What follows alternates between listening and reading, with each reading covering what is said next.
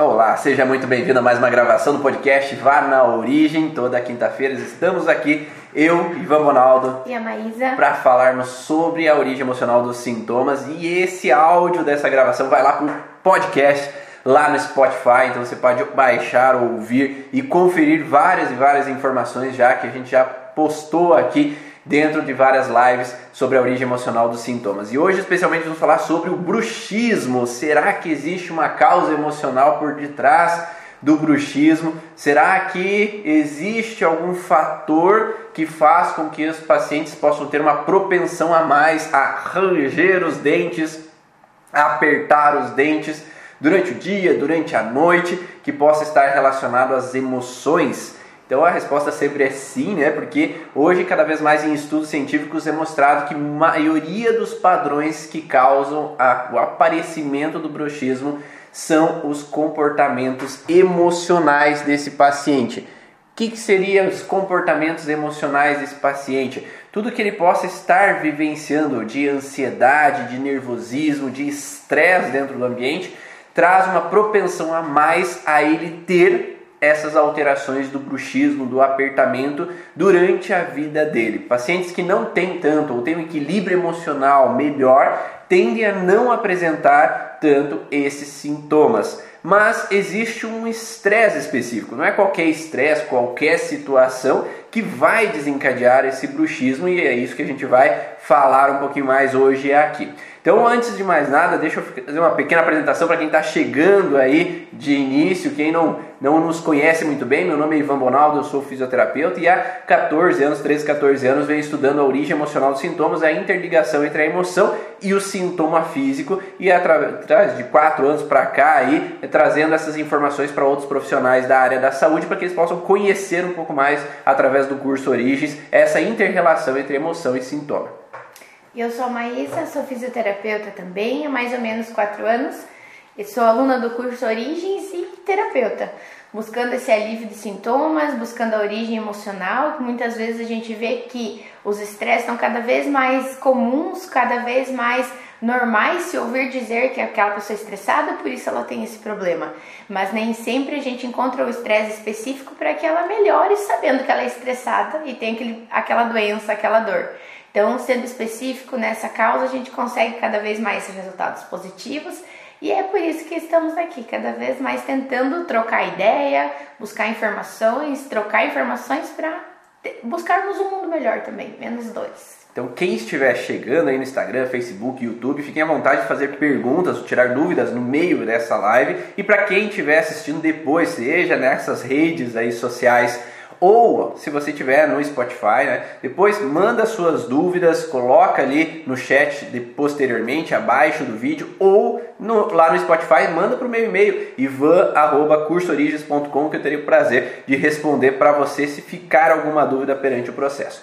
Bruxismo, então, nós vamos olhar no apertamento bruxismo, geralmente um contexto de tensão muscular em excesso, né? O apertamento, principalmente, nessa contração exagerada de muitos dos músculos faciais, principalmente relacionados à mandíbula e maxila. Essas contrações involuntárias farão com que os dentes se aproximem. Né? Então nós tenhamos uma tendência de ficarmos sobre uma tensão ou com contrações recorrentes ou intercaladas entre ambos os lados, fazendo com que eu roce os dentes né, de um lado para o outro. Se nós estamos pensando num contexto relacionado a uma musculatura que promove uma ação de contrair, nós estamos falando de um estímulo motor. O que é um estímulo motor? Existe uma inervação que vem do cérebro em direção a cada um dos músculos do nosso corpo que promove o exercício de contrair. Né? Então, a atividade de contrair para eu movimentar minhas mãos, para eu falar. Existe uma coordenação dessas inervações motoras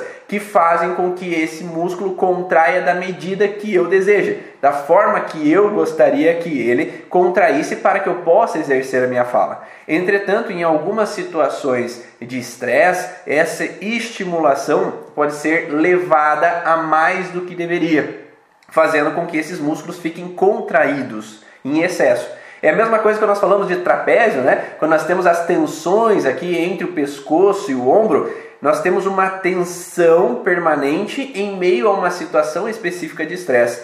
Não é diferente quando nós falamos dessa musculatura que envolve ali uma masseter, por exemplo, pterigóide, é essas musculaturas que vão estar tensas perante ao momento de fala, perante ao momento de ação que eu vou utilizar dessa, dessa região né, da boca, seja para quê? Para que serve a boca, né, falando nisso? Seja para que eu possa comer direito, então eu preciso mastigar, eu preciso ter uma contração adequada para mastigar e comer ou pegar o alimento para que eu possa ingeri-lo e poder então ter esse nutriente comigo. Ou quando eu quero falar, se eu vou falar, eu vou usar a musculatura para que eu possa articular a minha fala da melhor maneira possível, para que as pessoas me entendam, para que compreendam, para que eu possa expressar a minha necessidade, o que eu gostaria de dizer para as outras pessoas. Que mais? Quem, quem mais aí pode dar alguns, algumas funções da boca? Como a questão dos músculos, né? A gente encontra tensões em qualquer um dos músculos, né? Conforme aquela, aquela situação que você vive. Então, em função das funções de cada musculatura, de cada articulação, é onde a gente vai ver o estresse específico que aquele momento gerou na pessoa para que ela tivesse ou uma tensão muscular no trapézio, ou uma tensão muscular na cabeça, uma tensão muscular ao redor da boca, que cause esse tipo de sintoma, né? Que é o apertamento, é o ranger dos dentes. Então a gente sempre vai precisar olhar para a função que eu estou exercendo bem ou mal para que aquele sintoma tenha aparecido, né? Então, quando eu vou olhar para a boca, a gente tem todas essas funções, além de nos expressar, expressar de várias formas, porque eu posso falar me expressando, eu posso mostrar algumas expressões faciais também, aquelas que são as voluntárias e às vezes algumas involuntárias. A maioria delas são involuntárias, porque antes de você realizar o movimento, a tua cabeça já pensou, as sinapses já aconteceram, e às vezes você já fez uma cara ali e depois você chegou na consciência e alinhou teu rosto. Então isso também pode ser uma forma de expressão que pode trazer um estresse aí para essa musculatura. E aí quando a gente pensa então sobre o contexto emocional, a gente tem que sempre olhar para a função daquela região. Então, se nós não entendemos a função da região, nós não vamos correlacionar a disfunção né, que está acontecendo nela. E a disfunção está relacionada a um conflito onde eu não posso exercer aquele processo que eu estou idealizando. Ó, então nós temos a base inicial, ou que eu tenho que mastigar algo, ou como a Dani coloca ali, eu tenho que pegar o alimento né, e segurá-lo comigo, ou pegar algo que eu desejo segurar comigo. Então eu posso ter a função de segurar. Vocês já viram, vocês já viram um cachorro assim, quando você dá um osso para ele, às vezes tu quer tirar dele, ele segura o osso ali com ele, ninguém tasca, né? Ninguém tira aquele osso dele. Então, segurar o bocado para mim, segurar o que é meu. Então, é promover a ação. E sempre quando nós falamos do conflito motor, nós estamos falando em ação.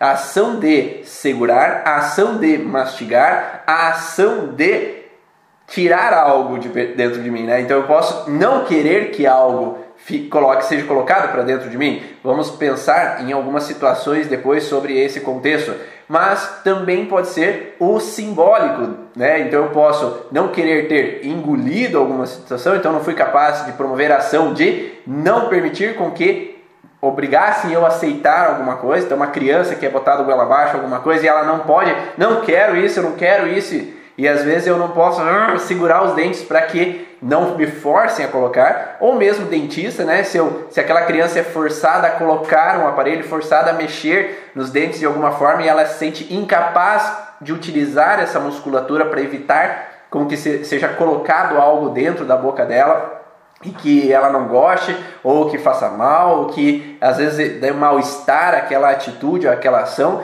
ou seja por palavras, que eu não posso cuspir as minhas palavras, falar o que eu gostaria de falar, eu não consigo promover a ação muscular de expressar aquilo que eu gostaria de expressar. Então são todos alguns padrões que podem ocorrer devido a essa função muscular. Então se essa função de que eu não fui capaz de segurar algo para mim, eu não fui capaz de cuspir algo, eu não fui capaz de evitar algo que fosse colocado dentro da minha boca, ou eu me senti incapaz de expressar através da ação muscular de falar o que eu gostaria de falar ou expressar a minha agressividade, né, podem ser sinais desse padrão.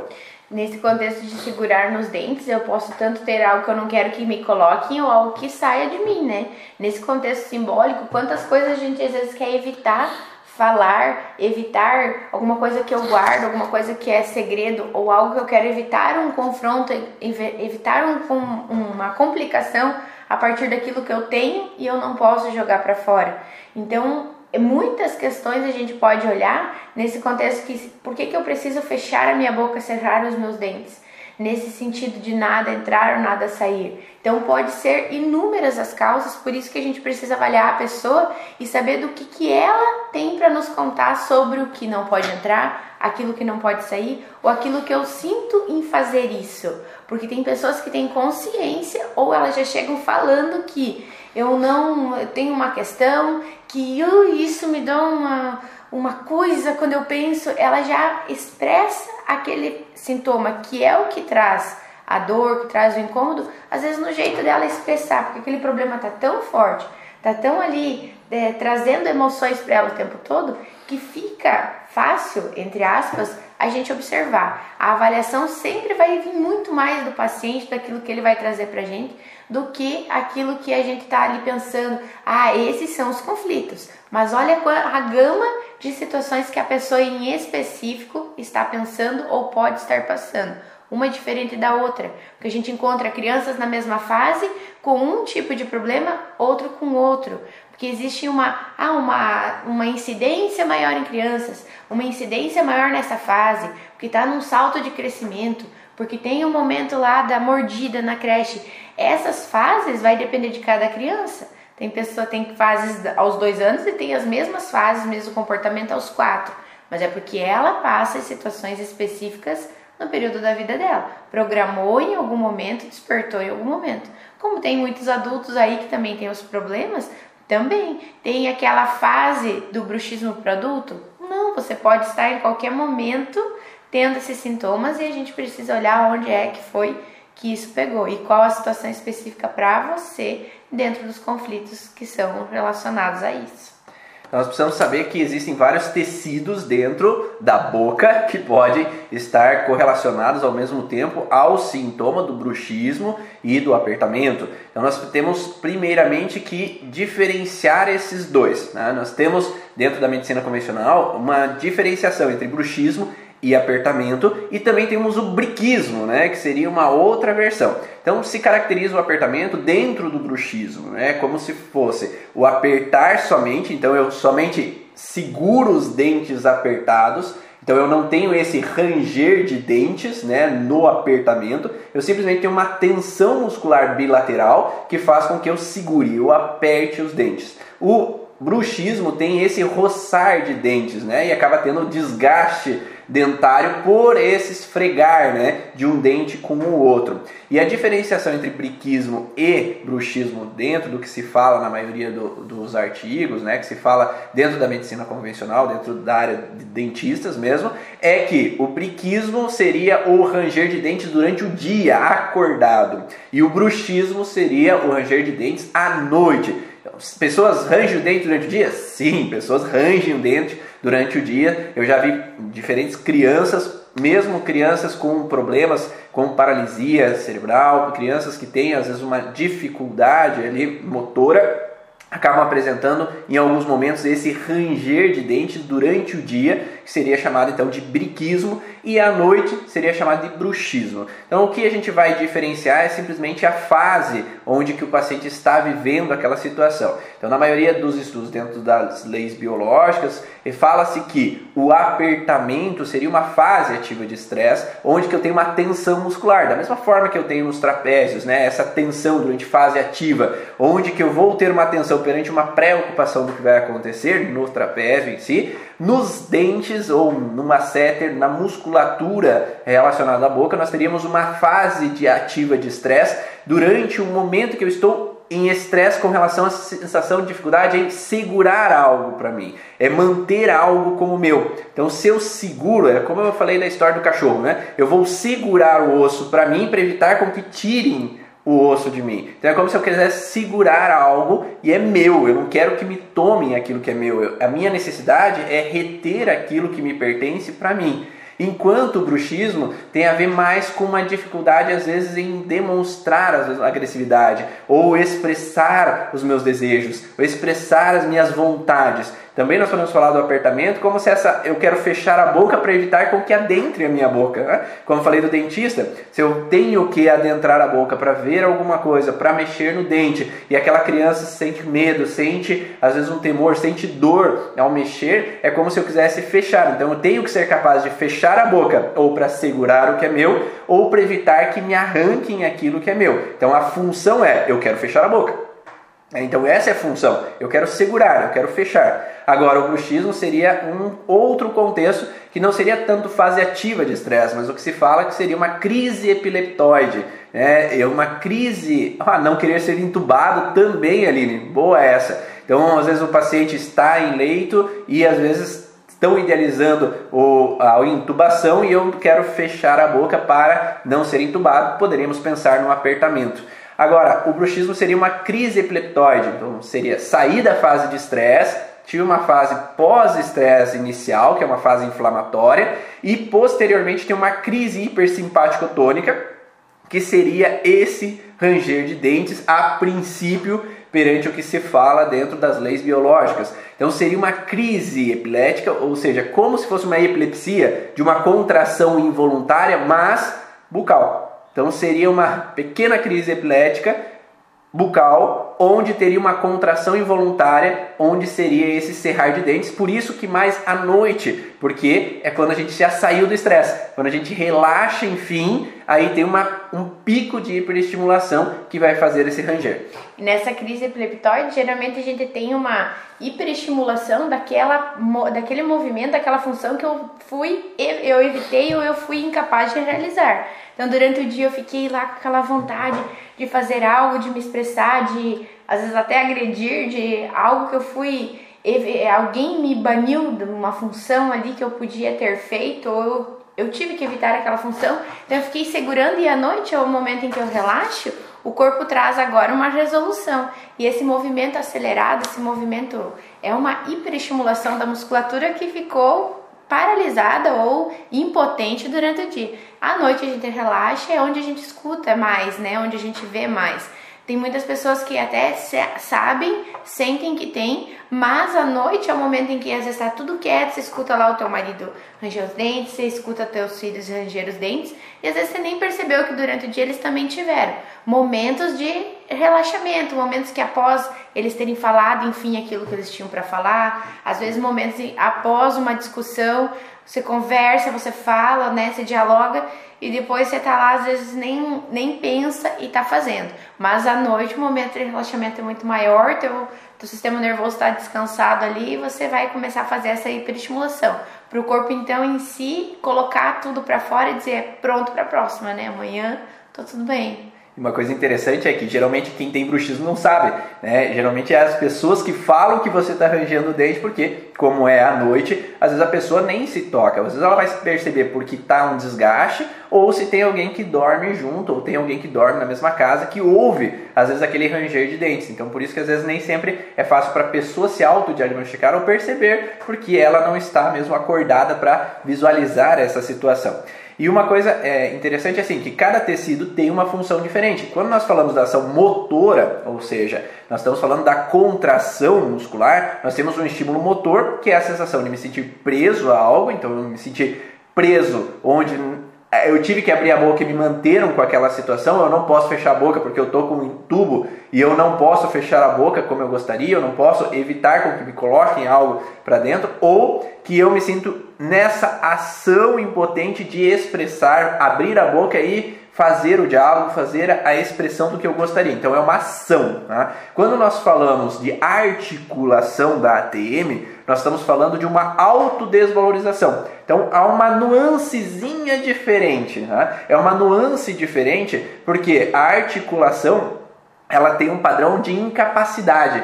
De não conseguir ser eficiente ou capaz de fazer uma ação. Aqui na musculatura, quando nós temos essa inervação, é uma incapacidade numa ação. Então eu não pude promover a ação de falar, eu não pude promover a ação de fechar a boca. Então é essa ação que não foi podido ser realizada de forma eh, a que eu fui capaz de evitar aquele problema, ou que eu fui capaz de expressar aquilo que eu gostaria. Agora, quando eu me sinto autodesvalorizado, né, eu posso ser autodesvalorizado pelo que eu falei. Então, eu falei algo e me criticaram por aquela fala. Então, eu não deveria ter falado aquilo. Ou meu chefe estava ali, eu falei alto demais um xingamento para ele. Então eu não deveria ter falado aquilo para ele. Então essa incapacidade ou autodesvalorização, então eu me autodesvalorizo pelaquela ação que eu promovi, por aquilo que eu fiz. Tá? Então, ou me senti incapaz de agir de uma certa forma. Mas como o contexto é muito próximo, muitas vezes a TM está influenciada junto com a, com a musculatura. Então nós temos um padrão motor associado a um padrão, padrão articular. E esse padrão articular, é, ele pode ser alterado até o ponto de gerar um desgaste na cartilagem e promover, às vezes, o travamento. Né? Então a pessoa trava, às vezes, com a boca aberta ou trava com a boca fechada e ela entra nesse padrão de eu deveria ter falado e eu me senti autodesvalorizado por não ter. Né? Então eu entro numa associação eu me proíbo de falar, abrir a boca, e ao mesmo tempo eu me senti desvalorizado por não ser capaz de falar. Então eu associo as duas informações ao mesmo tempo e aí eu adiciono tecidos àquele conflito. Da mesma coisa, da mesma forma, é um desgaste nos esmaltes do dente. O desgaste, a alteração no esmalte do dente, ele pode estar relacionado a uma sensação de que eu não poder morder alguém, eu não poder agredir, agredir alguém, falar o que eu gostaria. Então eu não posso promover a ação. Então se eu não posso morder e promover a ação de falar o que eu gostaria, eu entro às vezes numa alteração tanto de motor, né, a musculatura através do estímulo motor, ela entra em alteração e ao mesmo tempo eu tenho um desgaste do esmalte, que esse desgaste do esmalte na fase ativa de estresse vai ser o aparecimento das cáries, né? Então se fala que cáries são nesse caso fase ativa do estresse perante um conflito não de desvalorização, é um conflito relacionado à parte ectoderma que é a parte do esmalte do dente, que é uma derivação ectodérmica, que está relacionado a essa proibição. Eu me proíbo de expressar. Quando nós falamos da parte mais de mesoderma, né, quando nós falamos da parte mesoderma novo dos dentes, nós estamos falando da dentina. E aí a dentina tem uma característica assim de autodesvalorização. Só que aí há uma diferença.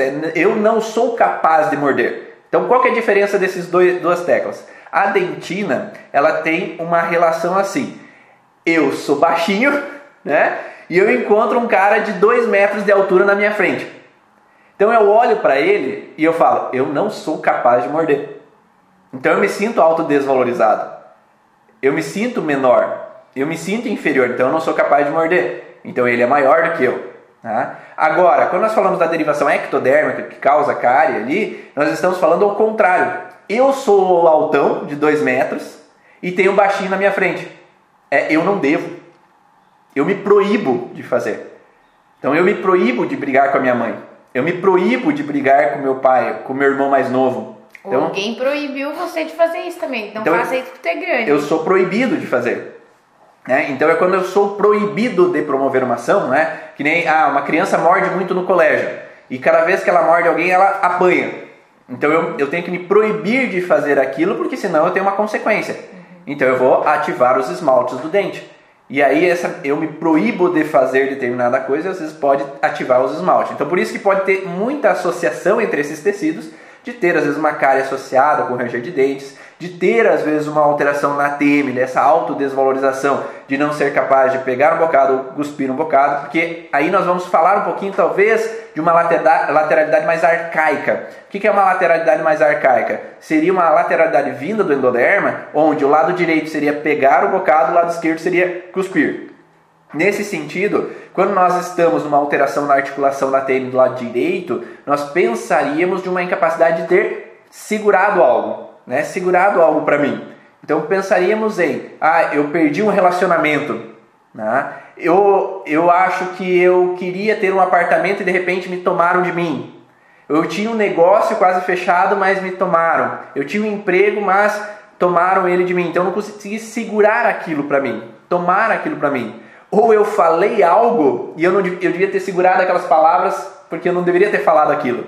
Então eu deveria ter segurado para mim. E do lado esquerdo está mais, é, tá mais relacionado a eu ter, eu não fui capaz de cuspir, é, falar, expressar, mostrar a minha agressividade. Então uma pessoa, por exemplo, que ela tem uma dor na ATM esquerda, ela pode ter uma relação de incapacidade em mostrar os dentes, cuspir, falar o que gostaria, expressar a agressividade. E se tem bruxismo ao mesmo tempo, nós estamos relacionando também a eu não me sinto capaz de agredir.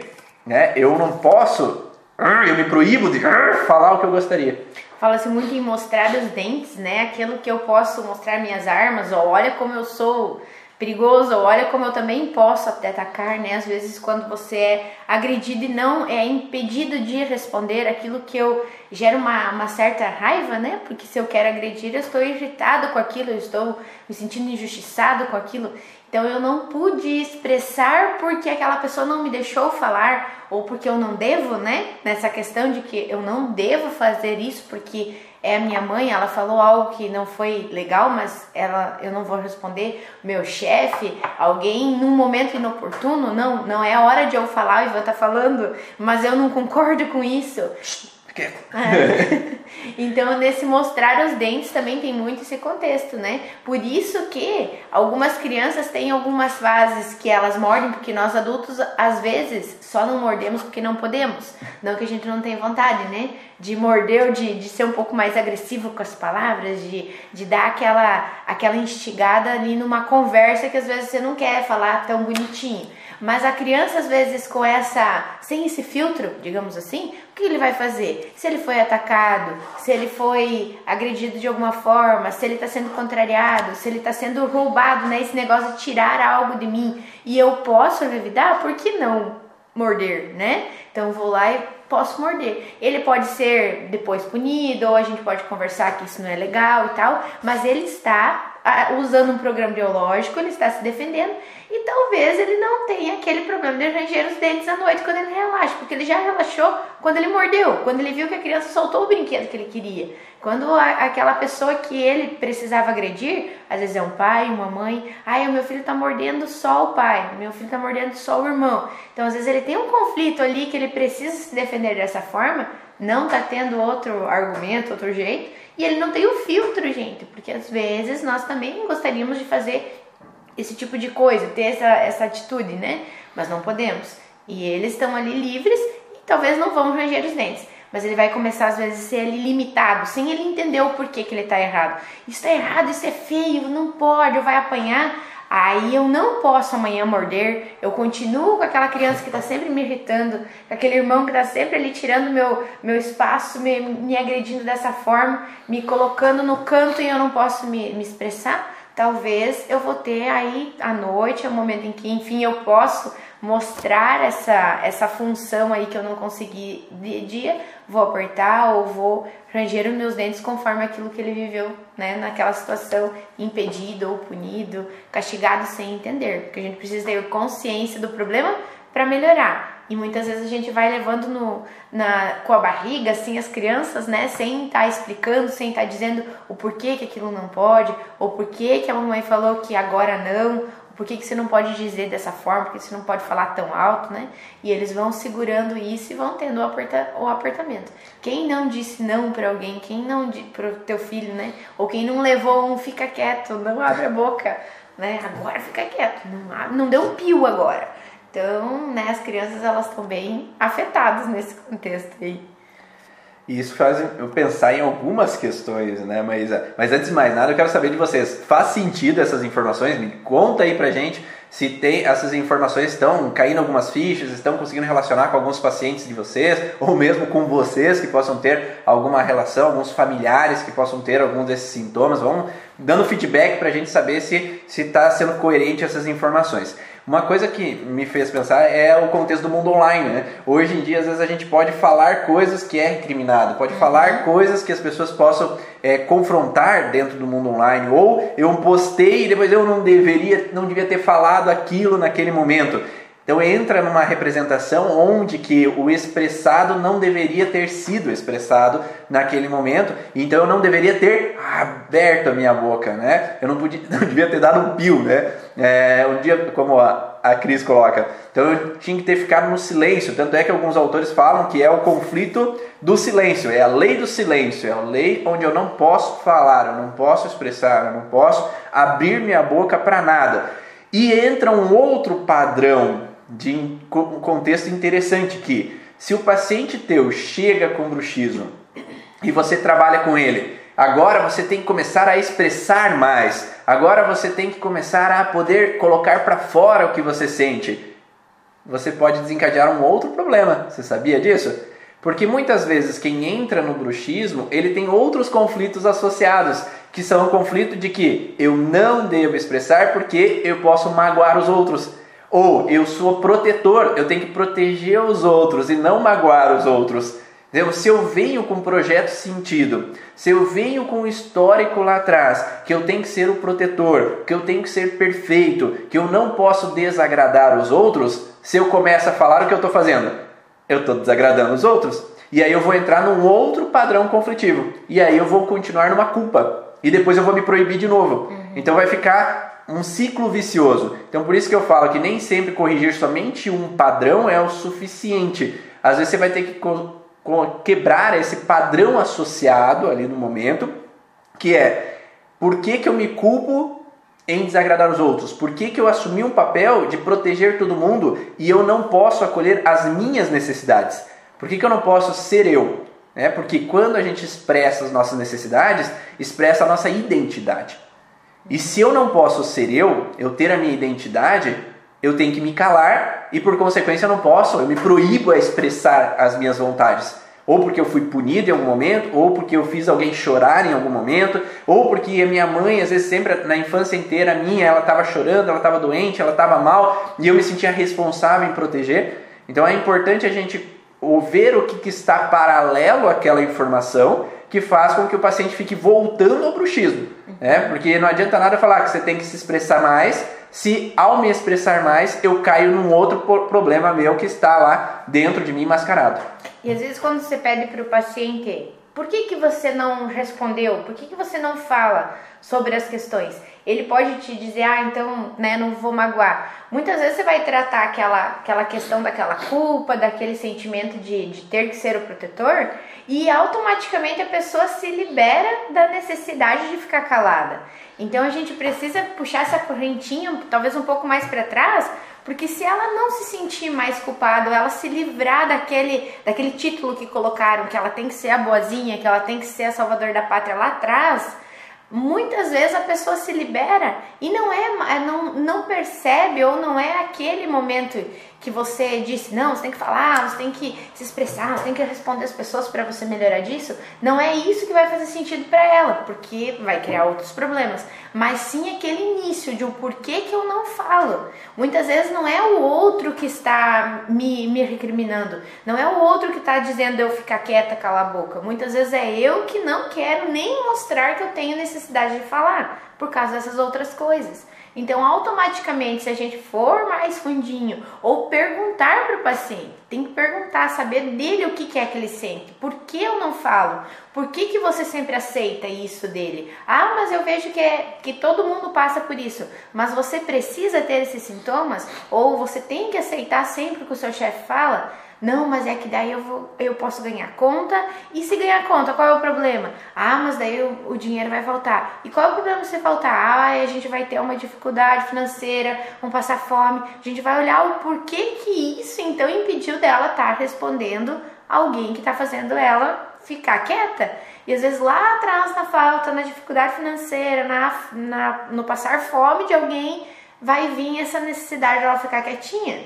Então, resolvendo lá atrás, aqui ela vai se liberando. Não vai se tornar uma pessoa agressiva porque minha terapeuta disse, eu preciso falar. Daí falo, meto o pé pelas mãos, aumento minha depressão, meus problemas e o negócio lá da falta de, de alimento, lá da falta de dinheiro, tá lá. Ainda aumentando a massa do conflito, trazendo mais problemas e você cada vez mais com esse sintoma que não, não acaba. E aí, como a Maísa falou, é o funil, né? A gente tem que afunilar para entender o que está na raiz do problema. Timidez não existe. Timidez não é uma causa biológica para algo. Os animais não são tímidos, eles têm medo. Né? Então, às vezes, eu me escondo atrás da minha mãe por medo do que os estranhos vão me fazer. Então, eu tenho medo de um ataque, o medo de uma desvalorização, ou eu posso ser tímido, entre aspas, porque eu tenho medo do abandono. Porque se eu falo, as pessoas, falo algo as pessoas não gostam, elas me rejeitam e eu me sinto deixado. Então, eu posso ter um abandono por trás. Então, a gente tem que sempre buscar o conflito biológico, que está na essência do padrão. Né? A gente fala que o que vem antes é o sentir físico, o sentir corporal, o sentir mais profundo. E o sentir mais profundo, ele traz uma percepção emocional que vai gerar um sentimento. Aí o sentimento que eu tenho, que é um sentimento mais neocórtex, né, processado dentro de mim, que daí eu vou trazer uma informação que é caracterizada com esses sentimentos. Né? Mas antes eu tenho uma percepção desse ambiente que me, me aflora. O problema é que a gente, se a gente não afunila essa, essa pergunta para o paciente, mas por que tímido? Né? O que, que você entende como tímido? Qual que é o perigo que possa aparecer? Aí a gente não afunila tanto de entender o que está por detrás daquela informação, para daí entender exatamente essa percepção mais biológica do conflito que esse paciente está vivendo. E aí, se a gente entende esse princípio biológico, aí é mais fácil chegar nesse ressentir. Porque o que o paciente está vivendo hoje, você pode muito bem perguntar para ele, né? Ah, o teu chefe, então, ele te agride ou briga contigo, ou como falaram ali, ah, eu recebi um ataque onde eu não pude falar nada, me falaram que cala a boca, não fala nada, ou me agrediram, tive um atentado à integridade, né? Onde eu não pude expressar a minha agressividade. Tá, conecta com essa situação agora, com o que você sentiu ali naquele momento, qual que é a percepção de um ataque. Ok, se conecta a esse ataque, essa foi a primeira vez que você viveu isso? Pensa aí, né? E como, como a Luz Cleia falou, eu estava aqui pensando nessa, nessas situações, né? Que a gente vive e que a gente traz depois de adulto, às vezes com um problema aqui, né? Os dentes já estão desgastados por muito tempo. Que ela fica triste de saber só hoje. Mas nós temos que também entender que aquilo que. Da, da forma como a gente veio, foi a forma como toda essa família, todas essas pessoas souberam se proteger também, né? Que é, a gente aprende que é educado, que é certo, ficar quietinho, não responder, só escutar, só obedecer. Muitos de nós aqui tivemos essa criação, porque nossos pais também aprenderam que isso era bonito, isso era certo. Nossos avós, então, olha nossos avós, talvez até muitos dos nossos pais, quais deles têm seus dentes íntegros, quais deles têm os dentes, ou quantos problemas eles passaram por isso, quantas musculaturas perdidas, quantas expressões faciais aí denegridas, né? Então, muitas coisas que eles foram impedidos de, de, expressar, mas não foi colocada outra opção. É essa a opção. Então, a gente aprende, a gente é inteligente em aprender aquilo que nos expressam nos exemplos que a gente tem. Então, nós viemos dessa história e hoje nós temos consciência para nós poder mudar o que nos incomoda, nossos sintomas que ainda nós podemos melhorar ou evitar de uma perda maior, né, nessa questão aí muscular, de dentes, de desgastes, né? Nossos filhos, os principais motivadores, talvez a gente tá falando tudo isso depois de velho. Nós não somos velhos, gente. Nós estamos sempre aprendendo e sempre podendo melhorar. Mas depois de adultos, aprender coisas, nossa, se minha mãe soubesse disso ou se eu soubesse disso antes, mas lá atrás era necessário ser dessa forma. Hoje nós podemos mudar muitas coisas na nossa vida e principalmente nos que vêm depois, naqueles que nos procuram também, né? Aqueles que podem ainda ter uma, uma solução daquilo ou simplesmente a ressignificar tudo isso. Teus dentes já estão ali judiadinhos, estão desgastados, mas vamos ressignificar tudo isso para que enfim você pare com os desgastes ou diminua suas dores, não tenha outros incômodos a partir disso. e até se libere às vezes para você buscar a estética, para você melhorar todo essa, esse contexto que às vezes a gente também se limita, porque não é certo mudar, não é, isso é fútil. Cada um tem sua percepção, a necessidade de cada um é de cada um. Tá ali resolvendo seus conflitos, não vamos julgar, sim, vamos enaltecer a, a necessidade daquela pessoa se sentir bem. Você precisa estar bem, melhorar a sua qualidade de vida, se sentir tranquila, poder dormir e saber que você pode viver tranquila, dar sorrisos, mostrar os seus dentes agora com mais tranquilidade. Nossos filhos hoje vão ter uma, uma facilidade, digamos assim, encontrar soluções para os problemas se nós estivermos conscientes. Mesmo com nós, com os nossos probleminhas, tranquilos com o que se passou e agora tendo uma nova percepção, um novo comportamento para fazer diferente. Porque agora nós aprendemos diferentes. Antes não. Os que vieram antes talvez não sabiam como fazer diferente. Fizeram o seu melhor e foi suficiente. Hoje nós temos a oportunidade de ter lives aqui para explicar algumas coisas e cursos sobre isso, para que vocês possam entender um pouco mais. Dentro do curso Origem tem vários órgãos e tecidos e a gente detalha cada um deles um pouco mais. E aí quando nós falamos então sobre o apertamento, nós precisamos saber qual é a necessidade desse paciente que não está sendo expressa. Então a pergunta vai ser para esse paciente, né? Qual é a sua necessidade de reter algo para você ou alguém para você que você não está conseguindo expressar? Qual é o desejo de ter algo para você hoje que você não está sendo capaz de expressar? Ah, porque se nós estamos numa fase ativa de estresse com relação ao apertamento, ele está ainda vivendo a situação. Uhum. Então é o estresse que ainda acontece. Né? Então qual é essa necessidade que você não está conseguindo ser capaz? Ou qual é essa necessidade que você não está conseguindo ser capaz de fechar a boca porque estão te obrigando a colocar algo para dentro, de colocar um aparelho dentário que você sente incomodado de ter dentro da tua boca? Né? Porque às vezes existem pacientes que após colocar aparelho começam a ter bruxismo. Porque há algo na minha boca que eu queria tirar de lá. Eu queria fechar minha boca porque eu não quero colocar todo dia aquele aparelho. É, então eu posso ter uma situação que eu estou em fase ativa de estresse perante essa situação. Eu quero fechar minha boca porque eu estou sem dente e eu não quero que as pessoas vejam né? Porque eu perdi meu dente e aí eu estou desdentado, estou banguela e as pessoas, eu não quero que as pessoas vejam que eu estou assim. Então, qual é a situação que eu quero fechar os dentes, mas essa necessidade de fechar os dentes é incapaz de ser realizada. Eu não consigo promover essa ação. E o bruxismo, nós vamos falar então com o paciente é qual é a tua necessidade de expressar às vezes uma agressividade, qual é a tua necessidade de expressar palavras para alguém que você está se sentindo incapaz de expressar, que você não está conseguindo promover a ação de, de falar, de dizer, de expressar a tua vontade, de expressar a tua necessidade. E aí você provavelmente, se você pensou sobre os teus contextos e você tem esse bruxismo, um apertamento, provavelmente você já se conectou com alguma informação. Diz aí se conectou ou não com alguma informação que você está vivendo. Só que qual é o detalhe? É o detalhe como eu falei anteriormente. Conectei com a informação do que eu estou vivendo no hoje, no aqui e agora. Mas essa é a primeira vez da tua vida que tu viveu isso? Ou você já teve essa situação antes? Ah, eu já tive com a minha mãe, eu já tive com meu pai, já tive com meu irmão mais velho, já tive com um professor no colégio lá quando eu era pequenininho, eu já tive uma situação com meu avô que me bateu e eu não pude falar, e às vezes me senti injustiçado ali. Então é, eu já tive uma vivência parecida anteriormente, é o que nós chamamos de programante. É um programa que foi instalado na infância ou lá na gestação, quando a minha mãe teve que se calar e não pôde falar que estava grávida, porque iam agredir ela, iam brigar com ela, iam falar coisas para ela, ou que na infância, quando eu era bebê, eu queria o seio da minha mãe, mas a minha mãe tinha que trabalhar e eu não podia pegar para mim aquele bocado, e, ela, e aquele bocado era arrancado de mim a cada momento. E daí a criança começa a morder, porque é meu, né? Eu, é meu, não, não me arranque de mim, mas aquela mãe às vezes tem que sair, aquela mãe tem que se afastar, aquela mãe está com uma depressão pós-parto e ela se ausenta, não necessariamente fisicamente, mas emocionalmente. Então eu quero segurar a mãe para mim, eu quero reter a mãe para mim naquele momento. Então eu posso ter essa relação de ser arrancado de mim o seio, que era meu, o alimento que era meu. Né? Então eu posso querer segurar o alimento, e aí na vida adulta, quando me tiram aquele bocado que é meu, quando na mesa de almoço, é, falam tanto daquele sorteio do bife, né? Então na mesa do almoço ali tem cinco pessoas, eu quero pegar mais, comer mais rápido para ter aquele bocado como meu, porque lá atrás me arrancaram esse bocado de mim, então eu não pude segurar esse bocado como meu.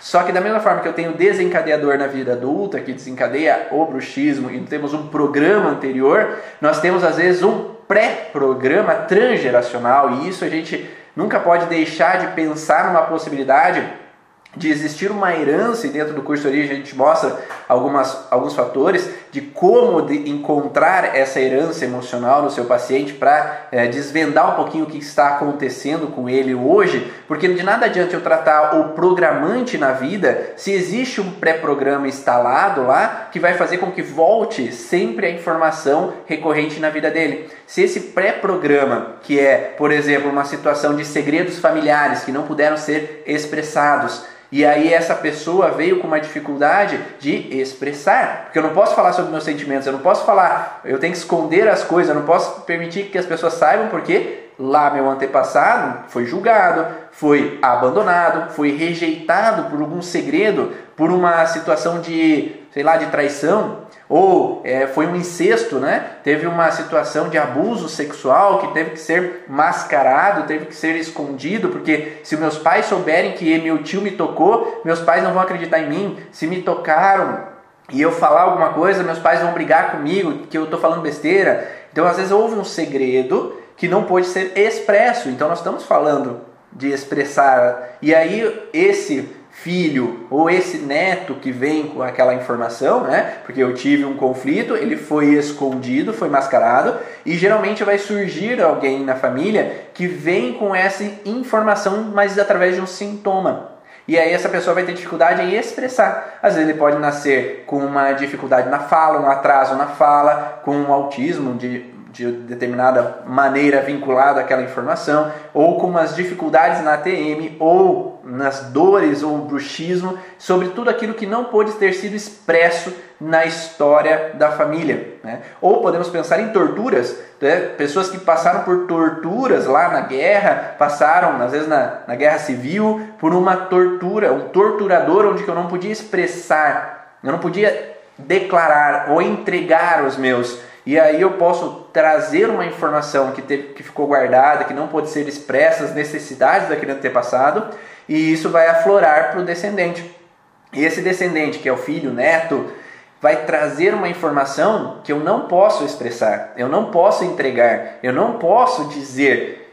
E aí, se a gente tenta falar, não, você tem que expressar mais, tu tem que falar. Perigo não consegue porque tem uma memória lá no transgeracional que é de proibição de fazer isso. Porque se eu fizer, um problema vai acontecer. Se eu fizer, eu vou trair os meus. Se eu fizer, os, os meus vão ser mortos. Então é preciso às vezes se calar. Então, se nós não trabalharmos com o transgeracional, não adianta mexer com a vida desse paciente. Você vai aliviar o sintoma.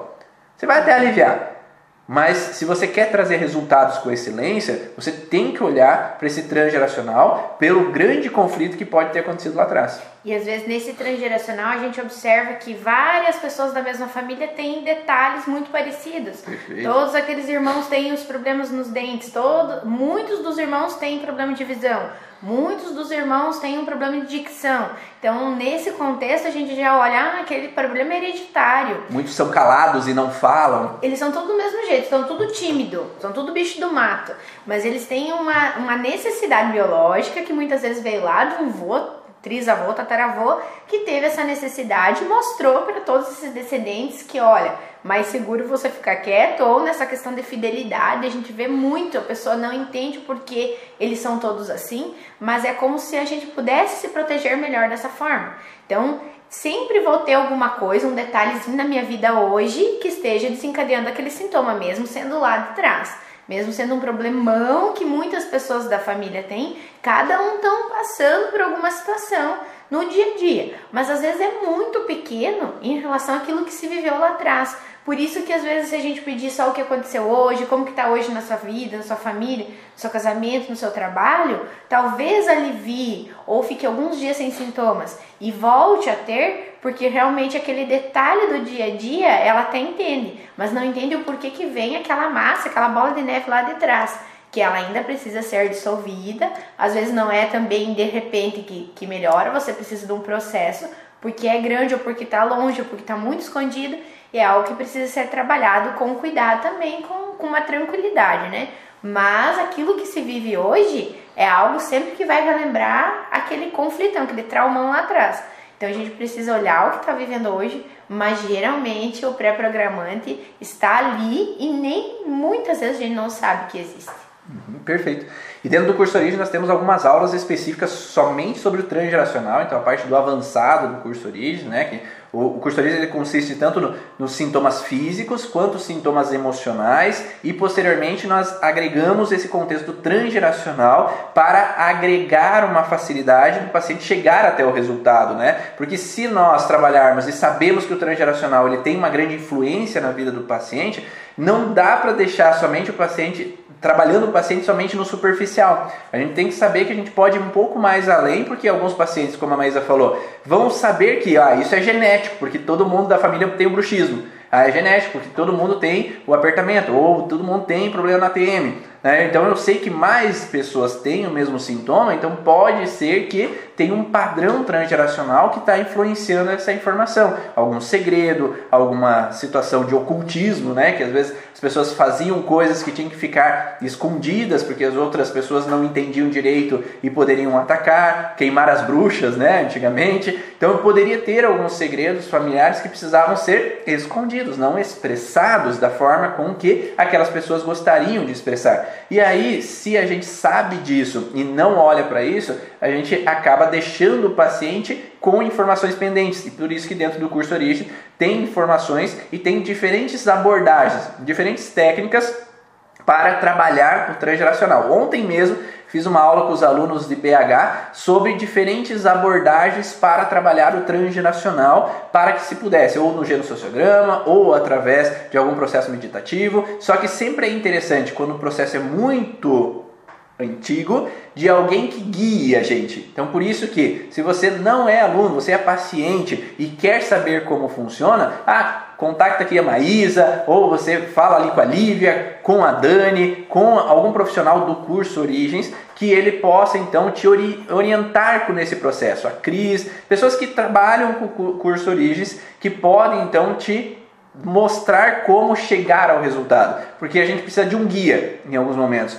E dentro de uma terapia, o guia é o terapeuta que vai te direcionar a chegar exatamente no X da questão, no ponto que desencadeou a alteração. Porque sozinhos às vezes a gente não consegue ressignificar totalmente, porque nem sempre a gente tem as informações daquele processo. Agora, se eu tenho a informação daquele processo, eu sei que meu avô passou pela ditadura, e ele foi torturado, mas eu tenho que saber qual é o sentimento que ele teve, qual foi a vivência que ele teve para fazer um ato simbólico, talvez, para aquele processo, para daí sair daquela alteração. Mas existem diferentes maneiras que eu falo dentro do curso Origem, então para quem é aluno sabe que lá dentro da plataforma tem essas informações para olhar, e quem já fez todo o curso Origem já tem essa possibilidade de auxiliar profissionais ou mesmo pacientes que queiram entender um pouco mais sobre essa informação. Uma última dúvida é sobre a retração da gengiva. Então a retração da gengiva ela vem muito com o contexto. Então se a gente olhar, por exemplo, vídeos de um animal, um tigre, por exemplo, tentando mostrar os dentes, ele vai ter ah, uma gengiva muito grande. É, por quê? Porque eu tenho que mostrar a minha agressividade. Então a, a gengiva aumentada ou diminuída, nesse caso, aumento dos dentes, aumento da demonstração do dente faz com que eu mostre uma, os dentes maiores, eu mostre a minha agressividade. Então, se eu não posso mostrar minha agressividade, a tendência é que eu tenha uma retração na gengiva para mostrar a mais uma agressividade. Tá? Então, essa é uma das possibilidades. É, não, não usamos a constelação familiar, às vezes tem alguns princípios da constelação, mas antes mesmo da constelação existem outros estudos do transgeracional que foram dar origem à constelação familiar, mas existem a psicogenealogia, existem estudos do transgeracional, e muito mais antigos ainda do que a psicogenealogia, que todos eles foram de formas diferentes, usando técnicas diferentes para trabalhar. Existem diferentes formas de abordagem, nenhuma é a, a panaceia, né? É, cada uma é eficiente da sua forma, né? Você pode utilizar uma, pode usar outra ou outra alternativa, cada uma tem a sua especificidade, a sua técnica diferente e cada uma pode chegar ao resultado de formas diferentes, mas dentro do curso Origem a gente não usa a constelação familiar em si. São técnicas do transgeracional, são técnicas que abordam então a, chegar a essa informação do que aconteceu no transgeracional para que a gente possa entender um pouco mais essa vivência e auxiliar o paciente a sair dessa alteração. E a constelação que se usa é a constelação esquizofrênica, né? Que são um conjunto de traumas, conflitos ao mesmo tempo naquela pessoa. A gente chama de constelações porque é o que o Dr. Hammer nomeou dessa forma, mas é diferente da constelação familiar. Constelações esquizofrênicas a gente estuda no, no curso Origens. Nenhuma é sobrenatural, toda é complementar, segundo a Dani, né? É. É, então tudo é complementar, né? Nós trabalhamos com uma técnica complementar. Alguns pacientes meus chegam, ah, você ah, vim te buscar porque você faz um tratamento alternativo. Não, a gente não faz tratamento alternativo. A gente complementa o que a medicina faz. Ah, então a gente não nega assim, ah, você vai fazer ou remédio ou aqui comigo. Não, de forma alguma. É, nós sabemos que a medicina ela evoluiu, ela tem muitas informações interessantes e dá abordagem de auxílio ao paciente. Então nós complementamos o que o paciente já faz, ou na psicologia, ou na psiquiatria, ou com um médico gastro, ou com um dentista, para que nós possamos usar essas alterações, agregar esse processo para que nós possamos expandir esse resultado e caminharmos juntos para um resultado melhor. Ah, e aí podemos trazer então uma abordagem que possa auxiliar. O Hammer não utilizava o transgeracional, mas a gente não consegue eh, perce eh, conseguiu perceber com o passar do tempo que a gente não tem como deixar o transgeracional para trás porque muitos outros estudos é, que vieram até antes de Hammer, eles observaram que o transgeracional ele trazia um grande efeito e um grande resultado. Até mesmo alguns alunos de Hammer, eles perceberam que associando essas informações de projeto sentido, de transgeracional, de ciclos de repetição, de aniversário de trauma vindo dos antepassados, poderia ser um grande cartada para ter um resultado em algumas questões que o Hammer talvez não tinha resultados. Então por isso que a gente agregou o transgeracional dentro do curso Origens, que é algo que não é das leis biológicas, mas é um adicional para complementar. Espero que vocês tenham gostado dessas informações, que tenham agregado para você e tenham feito sentido, né, para que possa auxiliar a transmutação dessa informação, para buscar o processo de evolução, para que você possa sair dessas fragilidades e conseguir chegar a um resultado melhor nos seus pacientes. E vamos fazer aquela troca, né? Faz um print da tela aí que a gente vai coloca lá nos stories ou no Facebook ou no Instagram para que a gente possa saber que essa essa live fez sentido, te ajudou de alguma forma, porque é através do salvar, porque é através das curtidas, que é através do compartilhamento que a gente sabe que a gente está no caminho certo e que pode te ajudar a você construir aí um resultado no seu atendimento. Então, sorrisinho aí. X. Um grande abraço a todos vocês e espero vocês numa próxima live, uma próxima informação. Um grande abraço, tchau! Tchau, tchau!